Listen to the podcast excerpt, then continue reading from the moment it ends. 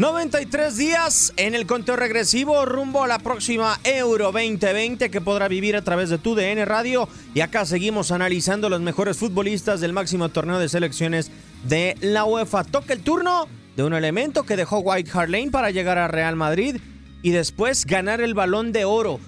Luka Modric, Max, el estandarte de la selección croata. Así es, efectivamente decíamos que era uno de los mejores futbolistas del Tottenham Hotspur dentro, de, digo, de los últimos años y, recordábamos que llegaba como refuerzo de bajo perfil, el que llegaba como el refuerzo con bombo y platillo y rimbombante y, toda la cosa y festejo y todo. Era Giovanni Dos Santos y a final de cuentas es, es Luka Modric el que termina convirtiéndose en el ídolo de White Hart Lane y, termina emigrando al Real Madrid y se convierte en uno de, los mejores futbolistas pues prácticamente de su época, balón de oro, él es el que interrumpe el dominio de Lionel Messi y Cristiano Ronaldo, que después se reanudaría, pero creo que con dos monstruos como estos futbolistas es un gran mérito el, hacer esta hazaña y creo que su, mayor virtud es la distribución de juego que tiene y, cómo eh, a base de, puros pases que, que, podría parecer algo muy, muy fácil de hacer, eh, es capaz de convertir a su equipo en, un equipo mucho más peligroso. Luka Modric tiene múltiples tareas en un terreno de juego y sobre todo con el Real Madrid, el equipo al cual estamos mayormente acostumbrados a verlo, pero a mí me da la sensación que su mejor cualidad es la incidencia que tiene en la producción goleadora de un equipo. Eh, en algún momento después de recibir el balón de oro años atrás, eh, eran varios entrenadores los que lo cuestionaban uno de ellos Radomir Antich, que dirigiera al Barcelona y al Real Madrid en su momento y cuestionaba que por qué lo había recibido Luka Modric si ni siquiera tenía tanta injerencia en su juego. Bueno, eh, en ese entonces, en la campaña 2017-2018, cuando el Real Madrid terminó por conquistar por tercera ocasión consecutiva la Champions League, en ese inicio de temporada, Luka Modric en el inicio del campeonato solamente Max tuvo incidencia en 11 anotaciones, es decir, 7 asistencias y 4 goles a esa altura de la temporada cuando lo consiguió solamente había dos futbolistas más en el viejo continente que tenían más de 10 participaciones en goles en conjunto tanto entre asistencias y anotaciones, el caso de Coque y Saúl Ñíguez, dos futbolistas que juegan en posiciones más adelantadas. Por ende, la importancia de Luka Modric, un tipo que a pesar de salir de tan atrás de la cancha, logra incidir tan adelante con sus equipos. Y también la capacidad de, en los momentos más apremiantes es cuando suele darle un aire o un impulso a su equipo. Recordemos, todo el mundo eh, se acuerda del gol de Ramos en la final en contra del Atlético de Madrid, que es el que empata el marcador, pero a final de cuentas creo que muy poca gente se acuerda que el que da la asistencia es, es Luka Modric y pone un pase pues teledirigido prácticamente y, sí una capacidad de incidencia espectacular tomando en cuenta la posición en la que está, un referente auténtico en el Madrid, una después de una maldición, por así decirlo, no, no, no quiero decir así, pero de, que el 10 no, no lo terminaban por portar los mejores jugadores, él se, termina haciendo cargo del 10 del Madrid y creo que cumple de, una manera espectacular, balón de oro nada más.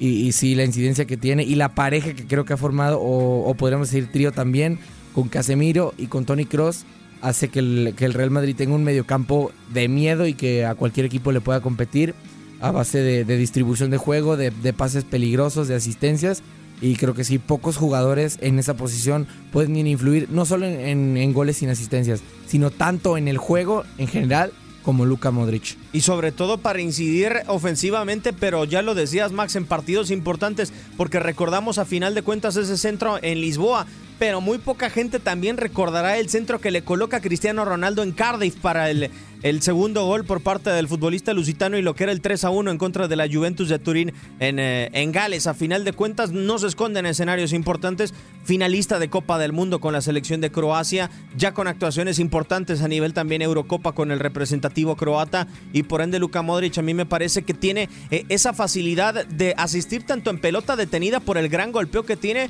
pero también de hacerlo en jugadas de triangulación en los linderos del área porque tiene ese dinamismo sí, en lo, en lo futbolístico no es algo que deba de interferir, pero a final de cuentas en cuanto a reconocimiento, creo que la personalidad de bajo perfil, discreta que tiene, no lo ayuda en el hecho de que se lo reconozcan, pero su talento habla por sí mismo, la capacidad de, como dices, de incidencia que tiene es, es brutal, cómo puede cambiar el juego en, tan solo pues un par de jugadas, un par de toques y creo que a final de cuentas, como dije, ya se le reconoció por el balón de oro, pero pero creo que es un, futbolista muy infravalorado y que dentro de su generación ha sido de los mejores y prueba de ello es el gran mundial que tiene con Croacia. Eh, él, lo lleva, bueno, no solo él, pues, pero, pero él es el, referente o el ídolo de una selección que a lo mejor sí con un plantel, con un buen plantel, pero que con pocos reflectores llega a la final de un mundial y, es vencida por Francia. Pero a final de cuentas, no cualquiera llega a la final de un mundial y no cualquiera es, es el ídolo y el referente de una selección finalista de una Copa del Mundo. Sí, y además hay que recordar que también tiene herramientas a su alrededor o ha tenido herramientas a su alrededor, tanto con el Real Madrid, no se puede cuestionar con Cristiano Ronaldo, con Tony Cross, con Casemiro, pero también en la selección croata con elementos quizá infravalorados, pero también buenos elementos a nivel internacional. Brozovic hoy militante del Inter de Milán, el caso de Perisic por una banda, un centro delantero como Mario, Mario Mandzukic y ahora Ante Rebic y también el caso que lo acompaña de Iván Rakitic, un gran socio. Entonces ha tenido esa fortuna Iván Rakitic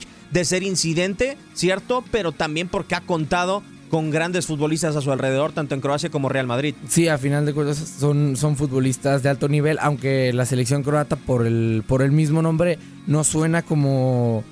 digamos, la selección más mediática a lo largo de la historia sí, ha, tenido creo que una generación dorada, futbolistas que, militan dentro de las grandes ligas, puede ser Italia, Alemania, España, Inglaterra, y, que a final de cuentas se terminan por, cuajar una selección que si bien como dije no, no termina por ser campeón del mundo, por lo menos dentro de Croacia ya, ya, han, hecho, ya han hecho historia y han marcado creo que un antes y un después para, para su país. Totalmente de acuerdo. Daremos pista del próximo futbolista que estará acá, Max, un viejo conocido tuyo, ¿no? Así es, bueno, no, sé si decir para bien o para mal, porque a final de cuentas no, me dejó las más gratas sorpresas. Pero sí, este, actualmente creo que me parece que es uno de los mejores delanteros. ¿Decimos la liga o, solo de Europa? Les vamos a dar una pista que puede ser interesante. En selección y club es diferente tono, pero viste de azul. Efectivamente. Bueno, para que esté con la duda y para que nos siga sintonizando en este camino rumbo a la Euro 2020 por tu DN Radio y todas nuestras plataformas.